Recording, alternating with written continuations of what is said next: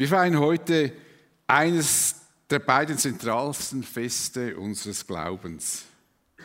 Es ist eines der wichtigsten geschichtlichen Ereignisse, die wir, an die wir uns erinnern, nämlich einerseits die Kreuzigung heute und an Ostern, Ostersonntag, die Auferstehung von Jesus.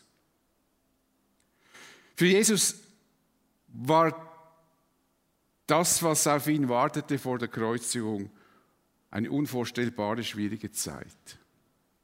Natürlich wusste Jesus seit Jahren, was auf ihn zukommen wird. Mehrfach erzählte er seinen Jüngern, wie er sterben wird und drei Tage später auferstehen werde. Aber sie verstanden nicht, wie sie sich das vorstellen sollten. Sie konnten sich gar nicht vorstellen, dass Jesus irgendwie einen schrecklichen Todes sterben würde und sie konnten sich auch nicht vorstellen, was sie sich darunter vor, was sie, wie sie sich das vorstellen sollen, dass er aufersteht. Aber dazu sage ich dann mehr am Sonntag zur Auferstehung. Als Jesus wusste, dass seine Hinrichtung kurz bevorstand, wollte er noch ein letztes Mal mit seinen Jüngern zusammen sein.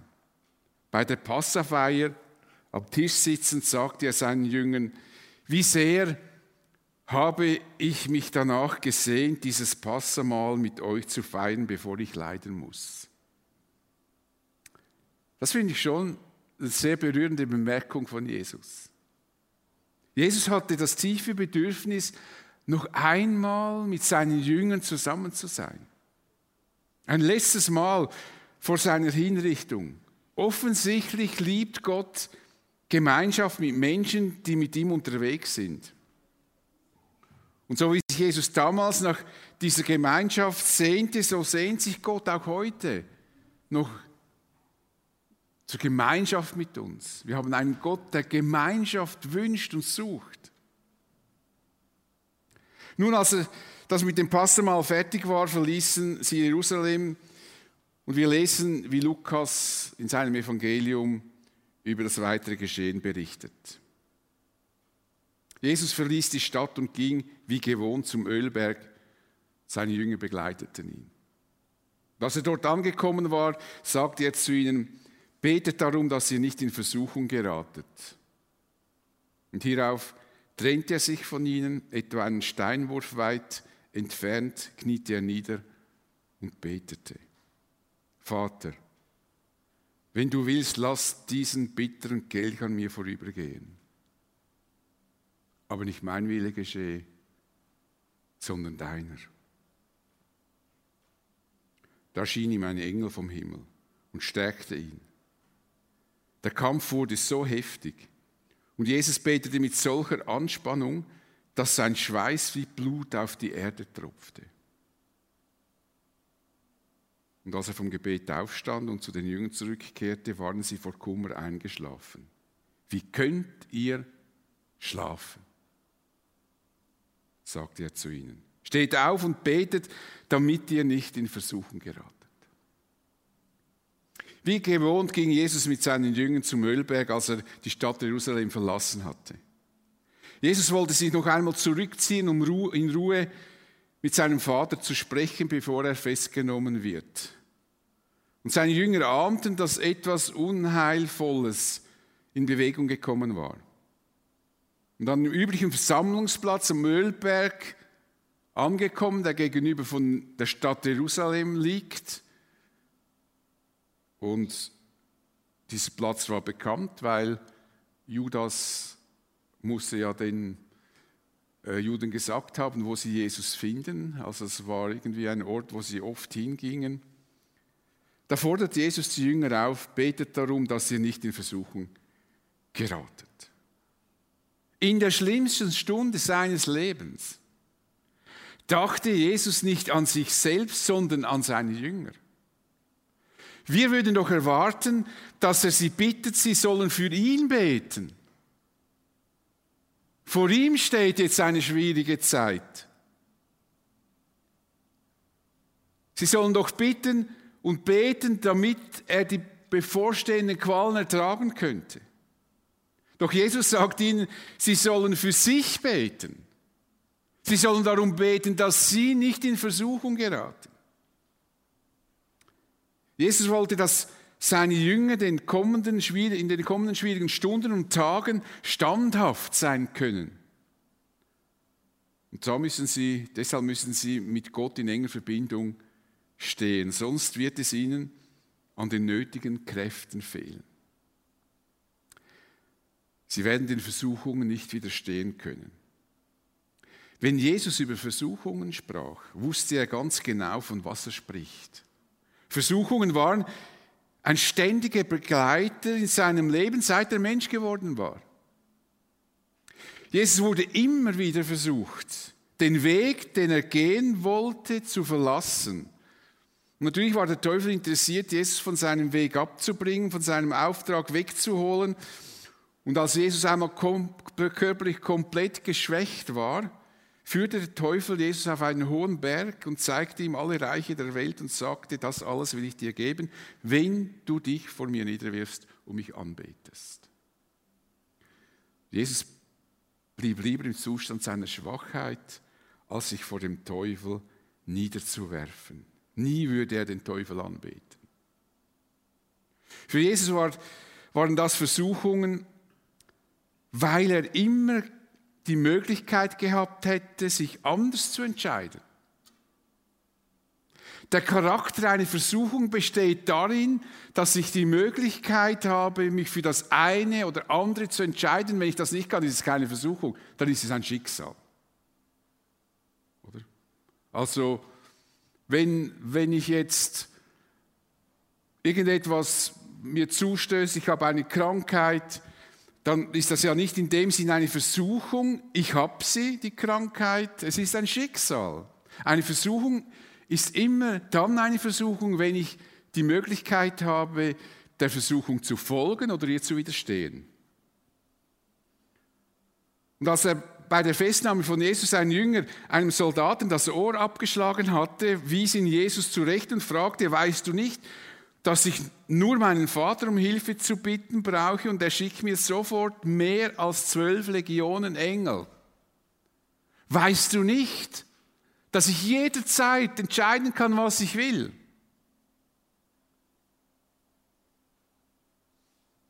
Natürlich könnte Jesus, aber er wollte nicht den Weg des geringsten Widerstands gehen, sondern er wollte seinen Auftrag erfüllen. Und den kannte er sehr gut. Und auch die Jünger waren an, seiner Seite, an der Seite von Jesus vielen Versuchungen ausgesetzt. Einmal wollte das Volk, als Jesus über 5000 Menschen mit ursprünglich fünf Broten und zwei Fischen satt machte, wollten sie Jesus zum König machen. Jesus verhinderte das und verkündigte ihnen das Evangelium. Und er verkündigte das so deutlich, dass die Leute, die ihn zuvor zum König machen wollten, sich von ihm abwandten und wegliefen. Alle liefen weg. Und am Schluss standen seine Jünger noch bei Jesus. Nun könnte man denken, Jesus würde seine Jünger anflehen und bitten, bei ihm zu bleiben. Sie sollen doch bitte ihn jetzt nicht auch noch im Stich lassen. Alle sind gegangen. Aber Jesus fragte seine Jünger, wollt ihr etwa auch weggehen? Wenn ihr wollt, dann könnt ihr gehen. Jesus hätte sie ziehen lassen. Er ließ ihnen die freie Entscheidung.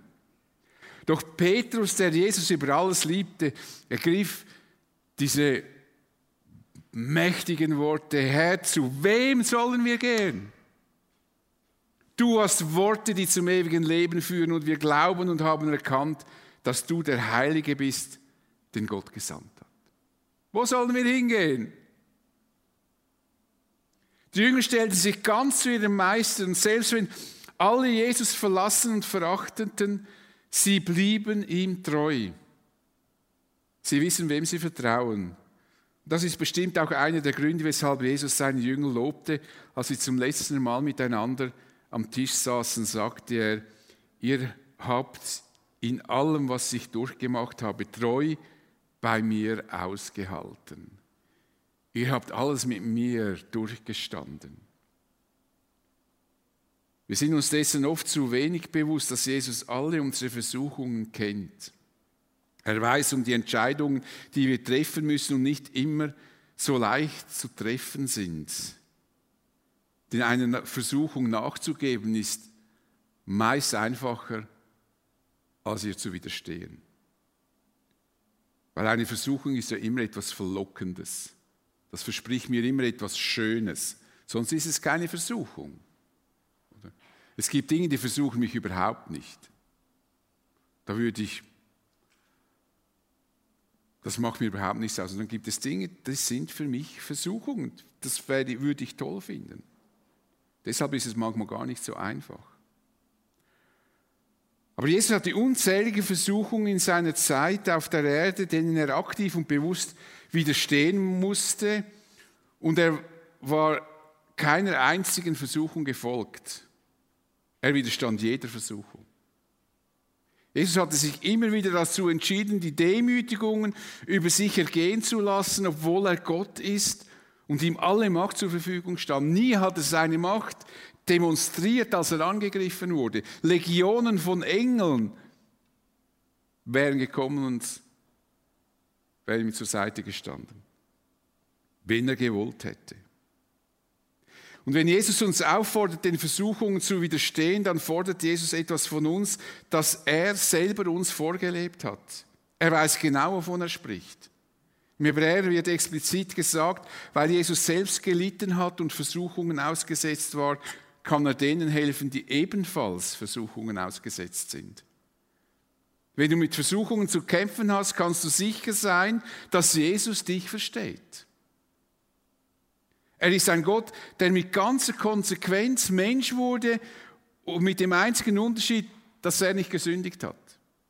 Aber er kann dich verstehen. Wir dürfen uns freuen und glücklich schätzen, einen Gott zu kennen, der uns nahe ist und der uns versteht. Das ist etwas ganz Einzigartiges im christlichen Glauben. Wir haben nicht einen fernen Gott, sondern einen Gott, der uns nahe ist, der uns versteht. In Hebräer lesen wir, Jesus ist nicht ein Hohepriester, der uns in unserer Schwachheit nicht verstehen könnte. Vielmehr war er genau wie wir Versuchungen aller Art ausgesetzt, allerdings mit dem entscheidenden Unterschied, dass er ohne Sünde blieb. Und zu diesem Jesus können wir gehen. Er hat uns den Zutritt zum Thron Gottes ermöglicht. Es das heißt nämlich weiter, wir wollen also voll Zuversicht vor den Thron unseres gnädigen Gottes treten, damit er uns sein Erbarmen schenkt und uns seine Gnade erfahren lässt und wir zur rechten Zeit die Hilfe bekommen, die wir brauchen. Wir müssen unsere Not vor Gott bringen und nicht verstecken, sondern wir können mit unserer Not zu ihm gehen, im Wissen, dass er sie versteht und dass er uns helfen kann und will, wenn wir wollen. Manchmal wollen wir ja nicht, weil wir wollen das andere tun, aber wenn wir wollen, hilft er uns. Wir können, wie Jesus seine Jünger aufgefordert hat, beten, damit wir nicht in Versuchung fallen.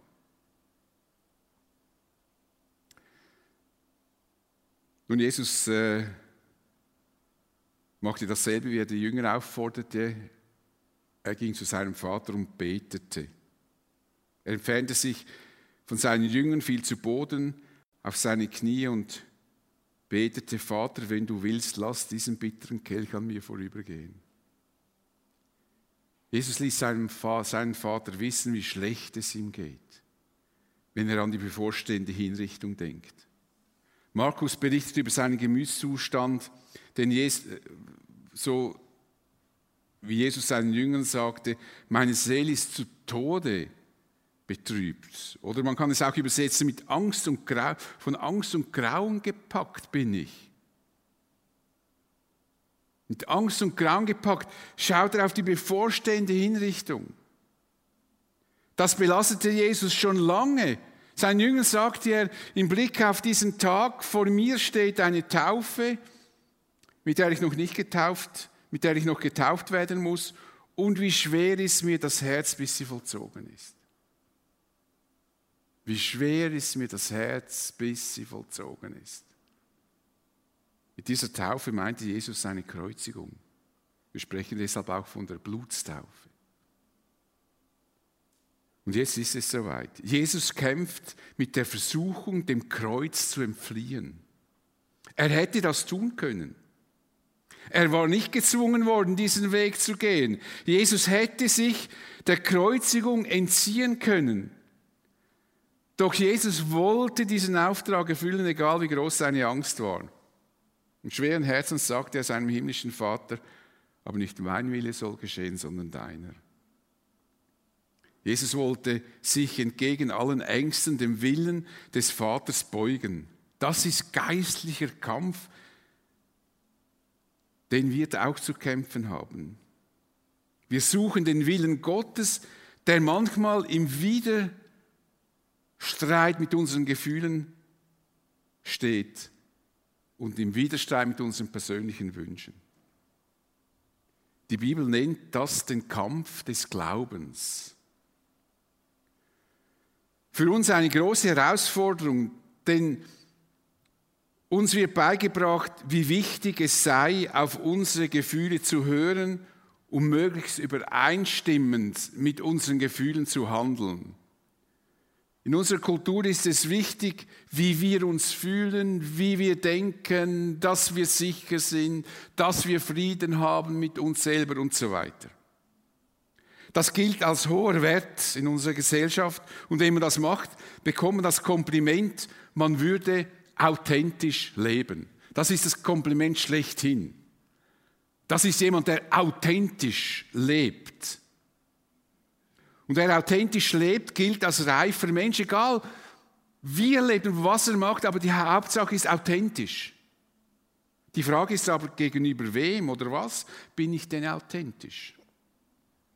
Ich bin der Meinung, dass ich auch authentisch leben kann, wenn ich nicht immer meinen Gefühlen folge. Ich bin ja nicht gegenüber meinen Gefühlen authentisch, sondern gegenüber meinen Werten. Gegenüber dem, was ich sage, was ich leben will und was mir wichtig ist. Ich bin dem gegenüber authentisch. Wenn ich meiner Frau die Treue versprochen habe, ist es authentisch, wenn ich ihr in jeder Situation treu bleibe, auch wenn meine Gefühle mich in eine andere Richtung lenken wollten. Weil ich will authentisch mit meinen Werten sein und nicht authentisch mit meinen Gefühlen. Das führt in die Irre, wenn man sich nur auf die Gefühle verlässt. Und so lebte auch Paulus. Er fühlte sich oft schwach und hatte Angst, aber er wollte den Auftrag trotzdem erfüllen. Hätte er auf seine Gefühle gehört, hätte er gesagt, ich lasse die Jüngeren ran. Die sollen es machen. Ich schaffe das nicht mehr. Ich kann nicht mehr mit diesem, mit, mit, diesem, mit diesem Gefühl arbeiten. Ich habe eigentlich Angst. Und so sagt er es auch offen und ehrlich den Christen in Korinth. Ich fühlte mich schwach, ich war ängstlich und sehr unsicher, als ich zu euch sprach. Aber ich habe zu euch gesprochen, weil ich einen Auftrag habe. Den will ich ausüben. Ich predige das Evangelium. Er tat das nicht aus Zwang, sondern weil er das wollte. Er wollte seiner Überzeugung entsprechend authentisch leben. Während Jesus mit seinem Vater, während Jesus mit seinem Vater im Gespräch war, erschien plötzlich ein Engel, der ihn stärkte. Das erinnert mich, unweigerlich an die Stelle im Hebräerbrief, wo uns gesagt wird, die Engel sind alle Diener, Dienerwesen der unsichtbaren Welt, die denen zur Hilfe geschickt werden, die die zukünftige Rettung erben. Engel kamen also Jesus zur Hilfe. Wir können davon ausgehen, dass uns Gott in schwierigen Zeiten auf übernatürliche Weise stärken wird, wie auch immer er das macht, durch Engel oder durch was auch immer. Gott lässt uns nicht allein. Diese Stärkung durch den Engel beendete interessanterweise die Not und den Kampf von Jesus nicht. Man würde jetzt eigentlich denken, jetzt kommt der Engel, stärkt ihn so und jetzt ist die Sache gegessen. Jetzt ist das Problem weg. Nein, der Kampf, sein Ringen ging weiter und wurde noch härter. Im Blick auf die bevorstehende Hinrichtung. Es verursachte in Jesus unglaubliche körperliche Spannung. Der Kampf wurde so heftig und Jesus betete mit solcher Anspannung, dass sein Schweiß wie Blut auf die Erde tropfte. Das muss ein unglaublicher Kampf gewesen sein. Und eines müssen wir jetzt verstehen. Das ist wichtig. Jesus kämpft hier nicht für sich selbst. Er kämpft nicht um sein eigenes Leben. Er hatte keine Angst vor dem Tod. Jesus wusste um die Bedeutung dieser Hinrichtung. Er wusste, dass er für unsere Schuld bezahlen wird. Jesus kämpft, kämpft hier für uns. Ein Ausleger formuliert das so, das ist nicht die Angst vor dem Tod, sondern die Angst um den Sieg. Jesus wollte unbedingt, dass wir erlöst werden. Seine Liebe zum Vater und zu uns verlorenen Menschen veranlasst ihn, diesen schwierigen Weg zu gehen. Jesus fürchtete darum, den letzten großen Angriff Satans nicht bestehen zu können. Wie gesagt, Jesus hätte zu jedem Zeitpunkt vom Kreuz herunterkommen können. Und dann wäre, wären wir für Zeit und Ewigkeit verloren gewesen. Dann wäre er nicht gestorben für unsere Schuld. Dann wäre das Projekt der Rettung Gottes für uns Menschen fehlgelaufen. Wir können uns nicht vorstellen, welche Last Jesus zu tragen hatte. Sein Sterben am Kreuz war keine normale Hinrichtung. Wir denken vielleicht immer, ja gut, es ist wirklich hart am Kreuz zu sterben, aber zu der Zeit, als Jesus lebte, starben Tausende am Kreuz. Das war so eine Abschreckungsmethode der, der Römer, dass sie, dass sie, ein Römer wurde ja nicht gekreuzigt, weil, weil, weil diese, Todes, äh, äh, diese Hinrichtungsart so, so grausam war. Aber da waren natürlich massenhaft Menschen gekreuzigt worden. Das war nichts Neues. Es war nicht die Kreuzigung an sich, für die Jesus kämpfte, sondern es war die Belastung, die am Kreuz auf ihn zukommen wird. Sein Sterben am Kreuz war keine normale Hinrichtung. Das Sterben Jesu hat weit größere und tiefere Bedeutung, denn der Teufel bot noch einmal alle seine Kräfte auf, um Jesus zu Fall zu bringen, um Jesus vom Kreuz herunterzubringen. Und bei der Gefangennahme machte Jesus deutlich, dass der Teufel jetzt seine ganze Macht ausspielen wird. Er sagt, jetzt ist eure Stunde gekommen, jetzt übt die Finsternis ihre Macht aus. Jetzt bin ich diesen Mächten, werde ich jetzt ausgeliefert werden. Und ein kleiner Eindruck von dem, was Jesus am Kreuz erlitt, erlitten hatte, zeigt uns die Tatsache, dass, er, dass es am helllichten Tag drei Stunden dunkel wurde, als Jesus am Kreuz hing. Lukas berichtet, es war schon etwa 12 Uhr mittags, da verfinsterte sich die Sonne und es wurde dunkel im ganzen Land um drei, bis um drei Uhr. Es ist wie wenn diese Finsternis ein Bild dafür ist, für die ganzen finsteren Mächte, die sich jetzt über Jesus hermachen und ihn versuchen, von diesem Kreuz runterzuholen, damit er diesen Auftrag nicht erfüllen kann. Und wir sehen das nochmals zugespitzt oder, oder so symbolisch auch, wenn die Leute am Kreuz vorbeilaufen und sagen, wenn du der Sohn Gottes bist, dann komm doch vom Kreuz herunter. Das ist die Stimme des Widersachers. Der versuchte Jesus zu provozieren, damit er die Legionen von Engeln holt, um ihn vom Kreuz zu holen. Und Jesus kämpfte darum, dass er das durchhalten kann dass er nicht seine Macht in Anspruch nimmt am Schluss und denkt, so, jetzt habe ich genug. Die ganze Finsternis ist für mich ein Bild von dem, was auf Jesus eingedrungen ist am Kreuz. Das ist ein Kampf, den können wir uns gar nicht vorstellen, den Jesus an diesem Kreuz für uns geführt hat. Im Garten Gethsemane kämpfte Jesus für deine und meine Seele. Nicht um einen leichten Tod, er wusste, das wird überhaupt nicht leicht. Er kämpfte für dich und für mich.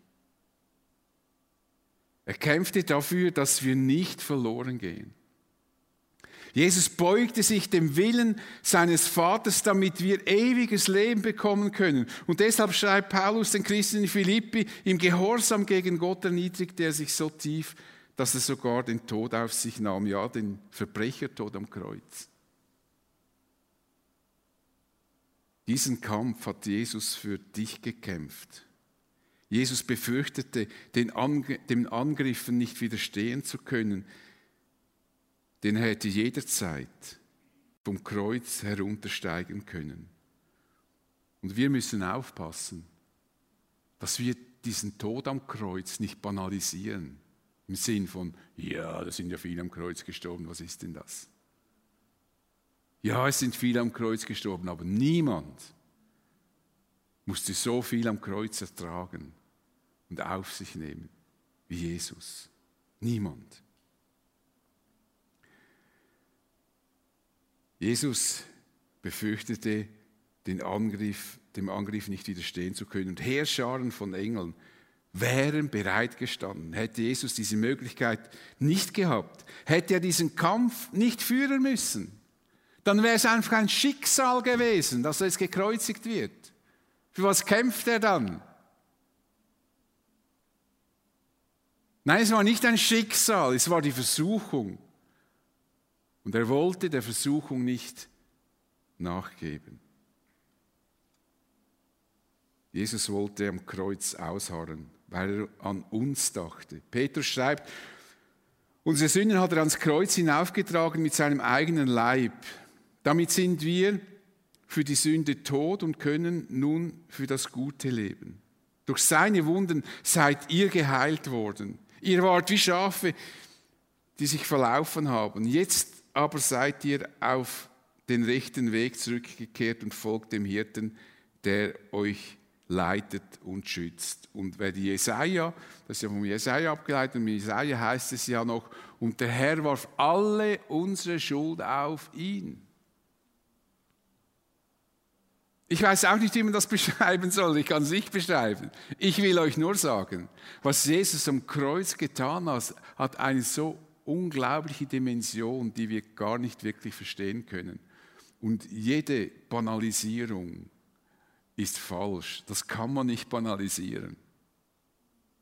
Das ist ein unglaubliches Opfer, das Jesus für uns gebracht hat. Wenn du Jesus nachfolgst, dann gilt das auch für dich. Er ist auch für deine Sünden am Kreuz gestorben. Und wenn du ihm nicht nachfolgst, ist er auch für deine Sünden gestorben. Aber dann solltest du noch den Schritt zu ihm hin tun und ihm dein Leben anvertrauen, damit das, was er getan hat, auch für dich Gültigkeit bekommt. Er hat im Garten Gethsemane für dich gekämpft. Als Jesus zu seinen Jüngern zurückkehrte, waren sie vor Kummer eingeschlafen und Jesus fordert sie auf, steht auf und betet, damit ihr nicht in Versuchung geratet. Jesus dachte einmal mehr an seine Jünger, an den Schutz von ihnen. Es ging ihm um die Bewahrung seiner Jünger. Jesus liebt uns so stark, dass er diesen schweren Leidensweg auf sich nahm. Jesus war bereit, sich freiwillig für uns zu opfern. Und nun möchte ich zum Schluss lesen, was Paulus darüber schreibt, was Jesus für uns getan hat. Er schreibt das den Christen Philippi. Jesus, der Gott in allem gleich war und auf einer Stufe mit ihm stand, also mit anderen Worten, der Gott selbst war nutzte seine Macht nicht zu seinem eigenen Vorteil aus, im Gegenteil. Er verzichtete auf alle seine Vorrechte und stellte sich auf dieselbe Stufe wie ein Diener. Er wurde einer von uns, ein Mensch wie andere Menschen. Aber er erniedrigte sich noch mehr. Im Gehorsam gegenüber Gott, nur im Gehorsam gegenüber Gott, mit anderen Worten, er hätte dem Kreuz entfliehen können. Bei einem Schicksalsschlag muss ich nicht gehorsam sein.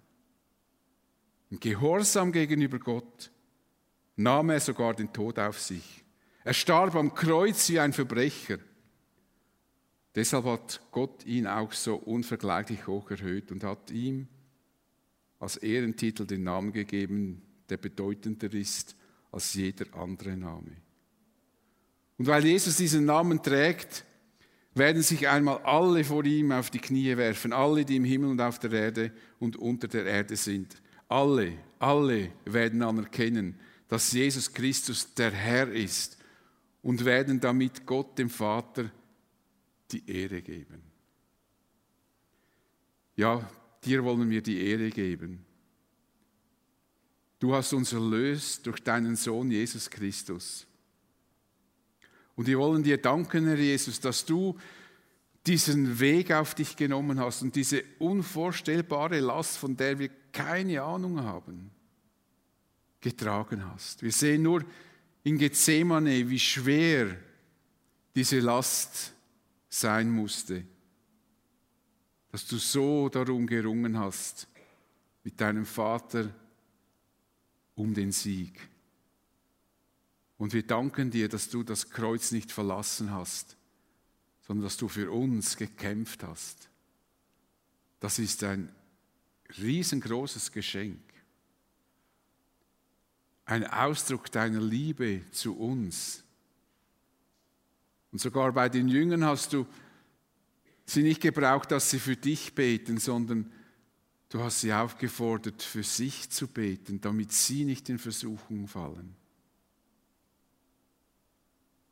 Wir wollen dir einfach danken für das Opfer, das du für uns gebracht hast, dass du für uns gekämpft hast. Amen.